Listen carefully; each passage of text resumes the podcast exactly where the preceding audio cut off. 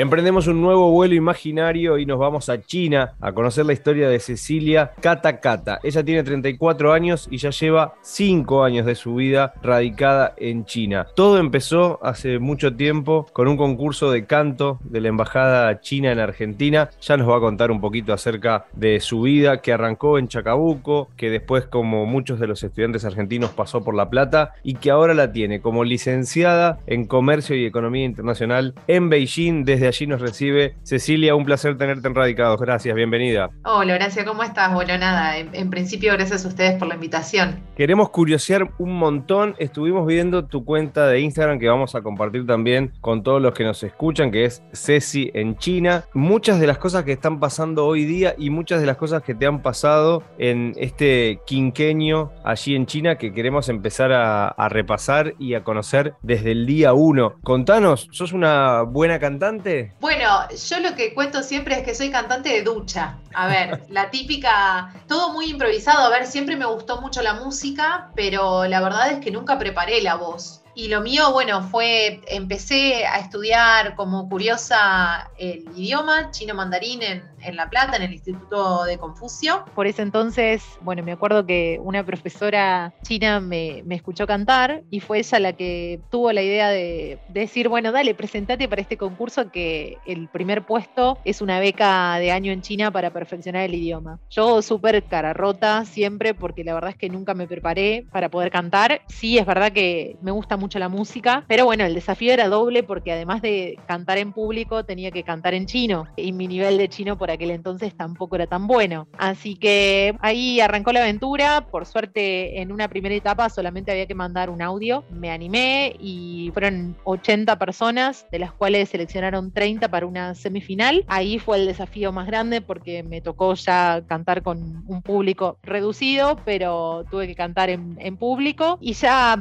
pasé seleccionada, pasamos unas 15 personas, la mitad de ese grupo, y bueno, ya directamente en esa última etapa gané el primer puesto y con eso llegué becada por un año por estos lados. Después, yo hace cinco años que estoy viviendo por acá, así que me di cuenta obviamente que después de un año no iba a ser suficiente ese tiempo para aprender el idioma, así que decidí dejar mi carrera de traductorado en inglés que yo estaba estudiando en, en Argentina para iniciar mi licenciatura en, en comercio internacional por estos lados, carrera que también la hice en chino para ver si podía perfeccionar este idioma. En esos días previos, imagino que empezaste a curiosear sobre el lugar donde ibas a vivir, la zona, el barrio. ¿Tuviste alguien que te guiara con esas decisiones? ¿Fue más intuitivo? ¿Cómo elegiste el barrio? Y de paso contanos cómo es tu barrio donde estás viviendo actualmente. Ni bien llegué a China, esas decisiones generalmente, bueno, dependen mucho de la universidad donde vos vas a, a estudiar. Acá es muy normal vivir en el campus de la universidad principalmente porque, bueno, al principio el choque cultural es bastante, bastante fuerte y si encima la persona tiene que adaptarse, digamos, buscar un lugar que alquilar y, todo lo que eso implica, es como un poco dolor de cabeza. Entonces, bueno, es muy, muy común que los estudiantes vivan en el campus. Así que el primer año no fue tan grande el desafío, el, el barrio era bastante lindo, era una zona de universidades. Tuvo para mí eso su, su lado bueno y su lado no tan bueno, porque, bueno, el primer año siento que estuve como viviendo en mi cajita de cristal, porque acá el concepto de campus, como nosotros podemos llegar a tener en Argentina, no es tal. Quiero decir que es súper completo, es como una mini ciudad. Tenés el supermercado donde vas a comprar cosas, tenés eh, el banco, tenés todo. Así que si te da un poquito de, no sé si la palabra correcta sería miedo por ahí, si te resulta muy imponente la ciudad, terminás quedándote en el campus. Particularmente en mi caso, el barrio me encantaba y todo, pero me da un poco de, miedo moverme por Pekín y bueno, siento que el, primer año por ahí estuve como muy metida en, el campus. Y ya después, en una segunda etapa, sí fue el desafío, empezar a buscar inmobiliarias para ver si nos ayudaban a buscar una casa, que también tenés esa especie de como desconfianza, que no sabes si por ahí, porque te ven diferente, te van a cobrar más o te van a cobrar algo que no corresponde. Me acuerdo que por aquel entonces lo invité a un amigo chino para la firma del contrato y todo. Además que bueno, acá para alquilar no hay tantos requisitos como en Argentina, pero sí se necesita un desembolso grande porque uno tiene que pagar tres meses por adelantado como depósito. Así que era una movida bastante, bastante importante y bueno, daba un poquitito de miedo. Pero bueno, seleccionamos un lugar que obviamente era barato. Alquilar por estos lados es súper, súper caro y más si vivís en una zona céntrica. Así que fue como lo que se podía. Hoy en día vivo más en el centro de la ciudad. De hecho, me mudé hace poquito.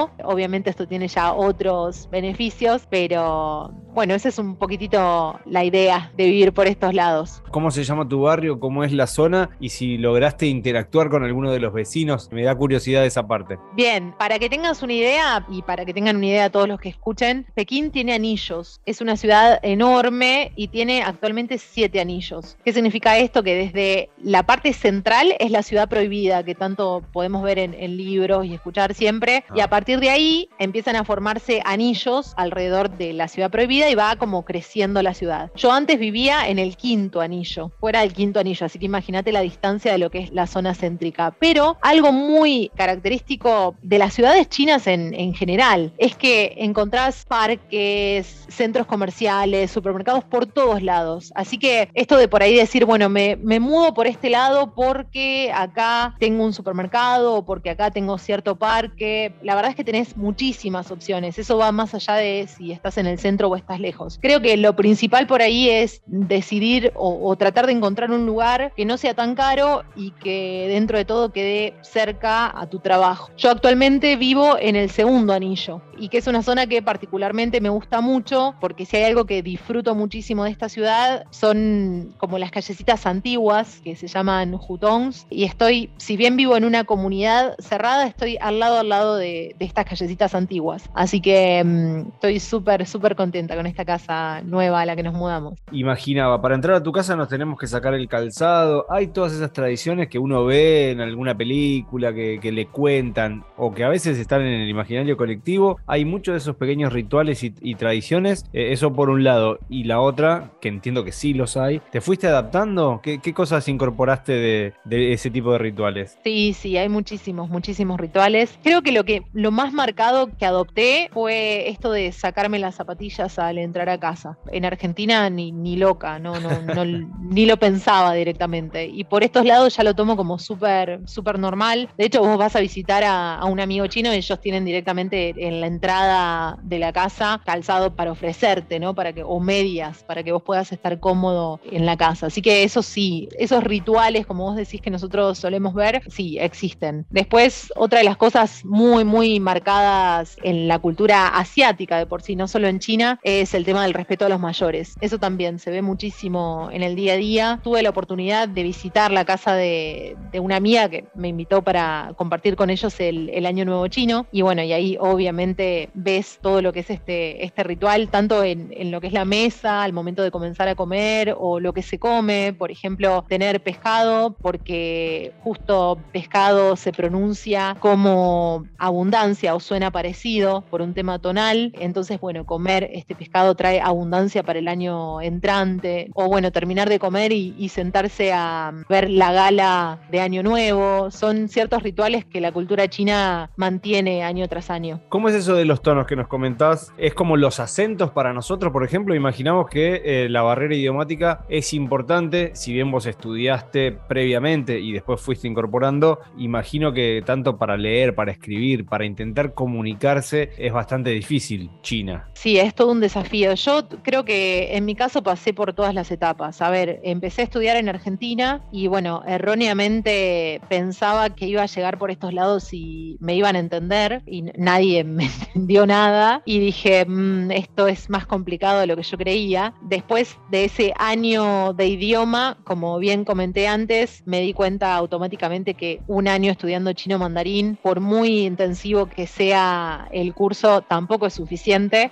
ahí surgió la idea de, hacer la carrera en chino. Y ahí me encontré obviamente con otro desafío. Hacer una carrera totalmente en chino implica escribir tus exámenes en chino, comunicarte con los profesores todo el tiempo en chino. Así que fue una especie de, locura. Hoy lo pienso y digo, no sé, no sé en qué estaba pensando por aquel entonces. Pero bien, como vos dijiste, cuando uno estudia, más allá de todo lo que fue mi, experiencia, digo, cuando uno estudia chino se encuentra con dos cuestiones importantes. Por un lado, descubrir en, lo que es el chino oral que tenemos tonos y cada tono lo que hace es cambiarle, lo que vos decías, son como acentos y lo que hacen es cambiarle el significado de la palabra. Por ejemplo, no sé, la sílaba D-A-O. Si uno dice Tao con tono 1, es cuchillo. Sin embargo, si lo dice con tono 4, Tao es llegar. Entonces, pronunciar con un tono diferente es cambiar la idea de lo que uno está diciendo. Ese es el desafío más grande. Y además, acostumbrarnos, porque, bueno, nosotros tenemos un idioma que no está acostumbrado a los tonos, así que ese es un gran, un gran tema. Y lo que más sorprende de la situación, más allá de la metida de pata, es que uno piensa, bueno, si pronuncio con un tono diferente, pero el contexto, por ahí estoy señalando o estoy diciendo,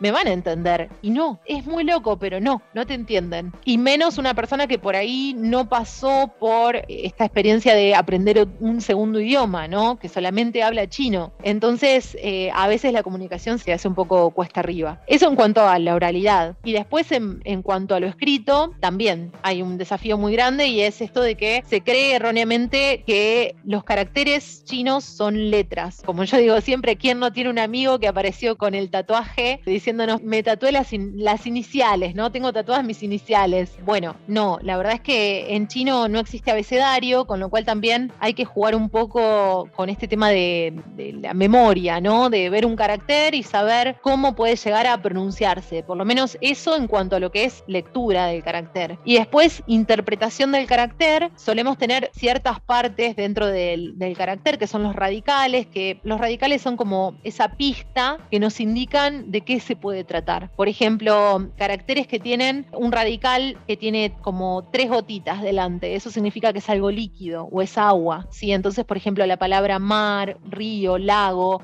va a contener sí o sí esas tres rayitas delante. Es, es muy loco de comprender todo, la verdad. Bueno, algo, algo nos fuiste tirando, algunos tips tenemos ya, pero sí, me da miedo de, solo pensarlo. Decíamos que, que alquilar y demás en una ciudad donde el metro cuadrado es bastante caro, obviamente genera un, impacto en la economía de cada uno de los que deciden vivir, eh, como en tu caso en, Beijing, en China. La inflación, la conversión, como para tener una idea, obviamente post pandemia el mundo ha sido afectado casi al 100% por, por la inflación, pero para tener una idea de, conversión de dinero, de, esa ecuación entre ingreso y egreso, eh, ¿es Beijing una ciudad cara para vivir? Hay de todo. A ver, en China vos tenés siempre las ciudades grandes que son las más caras para poder vivir, como por ejemplo Shanghai, Beijing o eh, no sé, Guangzhou, ¿sí? Shenzhen. Todas estas ciudades siempre tienen un coste de vida relativamente alto. Además de tener eso en cuenta, la, la ciudad, ¿no? Hay que tener en cuenta el estilo de vida que vas a llevar a cabo. Esto también es como un poco loco de explicar. Por ejemplo, llevar un estilo de vida occidental, querer comer carne, queso, cosas que no son comunes, obviamente te va a llevar inevitablemente a que tengas un estilo de vida mucho más caro. Si uno vive y se acomoda con lo que se acomoda, por así decirlo, el, chino en el día a día, puede tener obviamente un estilo de vida mucho más barato.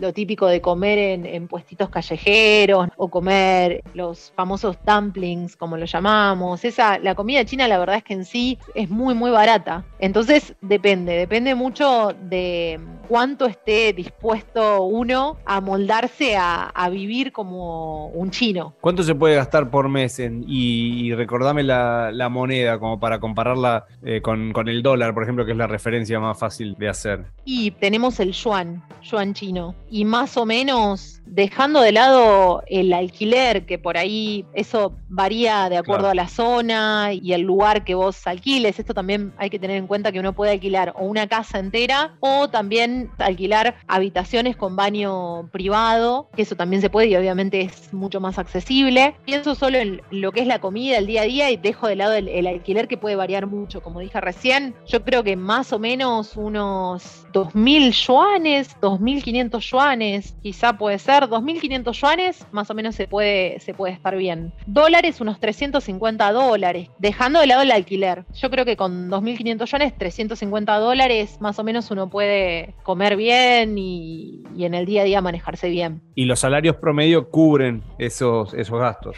Sí, sí, sí. Bueno, eso también, ves, a veces cuando, cuando hablamos de lo que son gastos es bastante relativo, porque bueno, no es lo mismo, por ejemplo, un extranjero que un chino, porque bueno, a veces el extranjero cuenta con ciertas, entre comillas, no sé si llamarlo ventaja, pero digo, puede hablar probablemente inglés o español o una segunda lengua, y bueno, la realidad es que también a veces los chinos no logran tener ese nivel tan bueno en una segunda lengua y terminan contratando un, extranjero. Y obviamente ese puesto, como solamente lo puede llegar a ser un extranjero, se paga mucho más. Y quizás un chino no, no llega a ganar eso ni, loco. Pero bueno, insisto, eh, el extranjero por ahí tiene otro estilo de vida, porque quiere comer carne, porque quiere comer queso. O sea, queremos estar en China, pero no queremos dejar de comer nuestras cosas, ¿no? De, tomar mate, de, hacer todo eso, ¿no? Y eso implica obviamente un, coste un poco más elevado. Quería preguntarte por algo que se está hablando mucho y es el famoso COVID-0, estas restricciones que han levantado muchas críticas y que de alguna manera empiezan a, a coartar la libertad de quienes viven en China. Esto, por un lado, ¿te hace pensar en dejar China, cambiar de país, radicarte en otro lado? ¿O pensás que te la podés llegar a bancar y que a futuro se va a solucionar? Me pones entre la espada y la pared.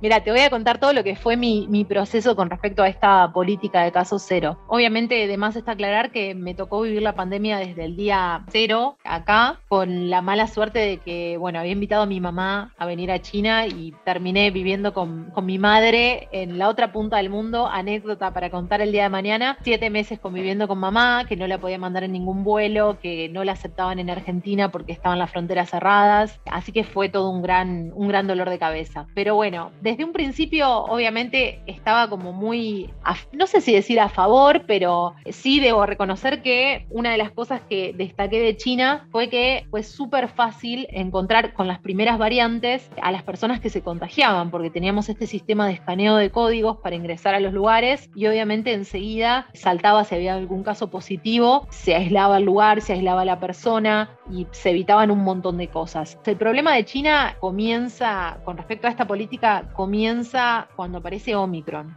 porque obviamente sabemos que esta variante se transmite muy fácilmente y fue imposible con estas medidas controlarla. Y a partir de ahí, bueno, empieza a surgir todo este problema que, que tenemos actualmente, que yo creo que en lo personal, creo que ya es una cuestión más política que otra cosa. Y bueno, lamentablemente es, es duro para los extranjeros. Muchos extranjeros ya han dejado el país porque, como yo digo, de por sí China es un país con muchos desafíos y en medio de una pandemia donde encima tienen esta política de caso cero, es el triple de difícil. En mi situación, obviamente es duro. Llevo tres años sin ver a mi familia, sin poder salir del, del país. En un principio fue aguantar porque obviamente estaba haciendo mi carrera, yo me recibí hace poco, hace un par de meses, así que en un principio el lema era, tengo que sacar el título porque tenía esta idea de que, bueno, mis compañeros se fueron eh, del país, nunca más pudieron ingresar y, bueno, algunos dejaron la carrera, otros se les hacía imposible cursar de madrugada, ¿no? Entonces, mal que bien, acá dentro de todo puedo seguir con mi carrera. Entonces, eh, en un principio eso fue prioridad. Ahora conseguí trabajo y ahora el panorama es, bueno, a ver qué pasa, ¿no? Con, con este trabajo nuevo y digo, bueno, voy a aguantar un poquito más, pero no voy a negar que, que es una situación un poco dura, no solo para extranjeros, sino también para, para los chinos. La verdad es que todos estamos esperando que pase este Congreso con la reelección de, del presidente y ver si puede haber algún anuncio que traiga un poco de, de respiro, si se quiere, porque se está haciendo un poco, un poco duro ya. Sí, imaginamos que también estás atravesando un momento histórico, se habla mucho acerca del, del Congreso, no, no voy a meterme en el tema, primero por desconocimiento de algunas cuestiones, pero obviamente puede ser una situación histórica por ser una nueva reelección, por sobrepasar los límites de edad que están preestablecidos para quien es el, presidente de China y demás, pero quería preguntarte si por lo que es convivir con comunismo en el 2022, vos y todo esto que, ocurre en China, que, para nosotros cuando nos dicen de las discusiones de izquierda y derecha, comunismo, capitalismo, como que muchas veces decimos que es algo arcaico, antiguo y sin embargo está activo. ¿Cómo te llevas vos con, este sistema de, gobierno y, y si te afecta o no en tu día a día? La verdad es que no me afecta. A ver, ¿qué pasa? Desde el primer día que llegué siempre dije, bueno, acá no juego de local y obviamente siento que hay ciertos temas que no me corresponden, ¿no? Como que no siento que tengo el derecho de opinar. Si bien es el país en el que vivo, no soy China, ¿no? No sé cómo explicarlo. Es una sensación un poco, un poco rara, pero mm, después en el día a día, si me afecta directamente, no. A ver, hay mucho, sí, es evidente y todo el mundo lo sabe, hay, hay mucho control en cuanto a las redes, en cuanto a la información que circula, pero mm, se entera del control la persona que, obviamente usando, por ejemplo, un VPN, accede a una red extranjera, porque obviamente ve las noticias que comparten en el extranjero. Pero la persona que nunca salió de China y que todo el tiempo está acá, acá se vive como, no sé, sin más. No te das cuenta que te sacan información, no sé cómo decirlo. Obviamente no está bueno lo que estoy contando, pero digo, nos damos cuenta de, de esta falta de información, obviamente los extranjeros, que seguimos consumiendo cosas, las noticias de otros países. Pero el chino promedio no suele enterarse mucho de esta censura. Así que convivir en ese sentido con comunismo en el día a día es como sin más para ellos. Y para mí, que yo en lo que es política no, no suelo meterme mucho, la verdad es que, bueno, me, dedico a lo mío y no, no, no opino tanto en ese sentido. Obviamente ahora, actualmente sí me choca mucho todo este tema de, de la política de caso cero, que sí creo, como dije hace un ratito, que es un tema muy, muy político a esta altura, pero después nunca tuve, en estos cinco años, nunca he tenido ninguna cuestión así dura que yo digo, bueno, me afectó de esta manera. La verdad es que no, para nada. Ceci, nos metemos en, los últimos minutos y en las últimas preguntas que no pueden faltar. Lo hacemos a modo de, ping-pong casi, pregunta y, respuesta cortita. Lo más raro que comiste en China. Lo más raro que comí. Ah, pepino de mar.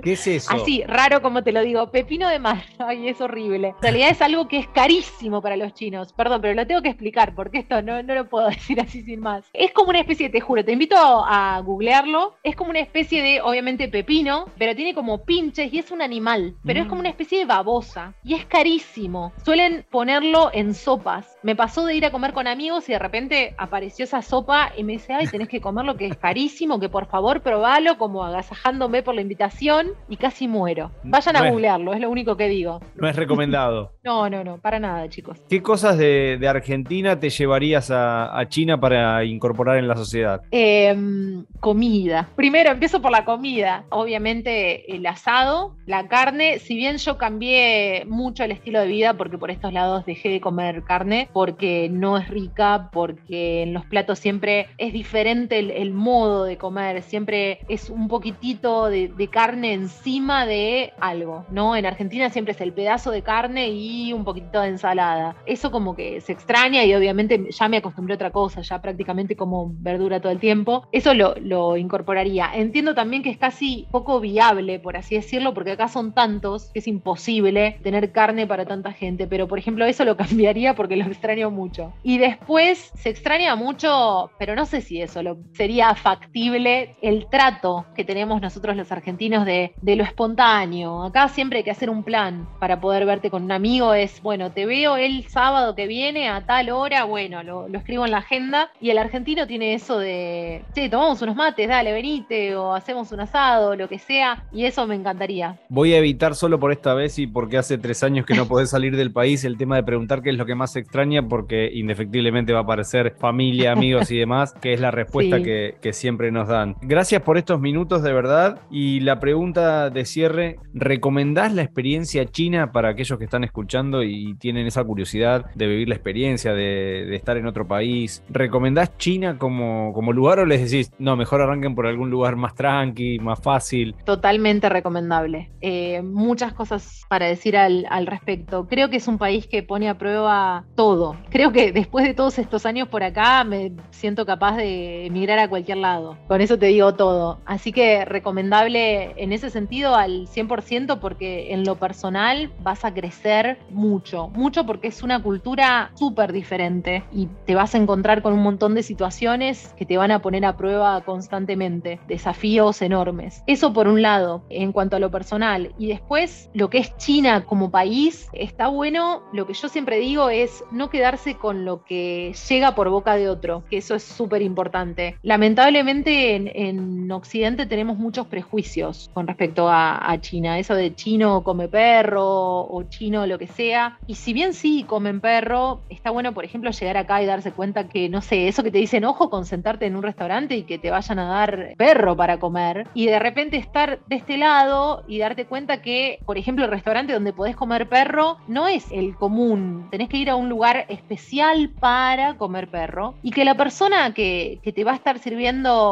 otra carne, no, no te va a servir perro porque perro es una carne cara. Entonces, esas cosas que a veces erróneamente escuchamos por otro y repetimos, y venir y vivirlo creo que ayuda a romper un poco con esas historias tan malas que nos cuentan y sacar de acá nuestra propia versión ¿no? del país. No quiero decir con esto que, China sea perfecto, tiene un montón de cosas que no están buenas, pero vivirlo en carne propia es como que no, no tiene precio. Así que siempre, siempre les digo, anímense que el desafío es grande, pero vale la pena. Es un buen, es un buen cierre esos dos conceptos, ser menos prejuicioso y vivir tu propia experiencia, aplica para la vida siempre y para todas las situaciones. Por el momento, agradecerte nuevamente por estos minutos. No, muchas gracias a ustedes por la invitación. Un beso grande, Ceci, y muchas gracias. No, gracias a ustedes. Si disfrutaste del viaje, muy pronto nos volvemos a encontrar con un nuevo destino para seguir conociendo el mundo y saber cómo viven los argentinos más allá de las fronteras. Viajo todo el tiempo a muchos lados. Viajo sin saber a dónde voy.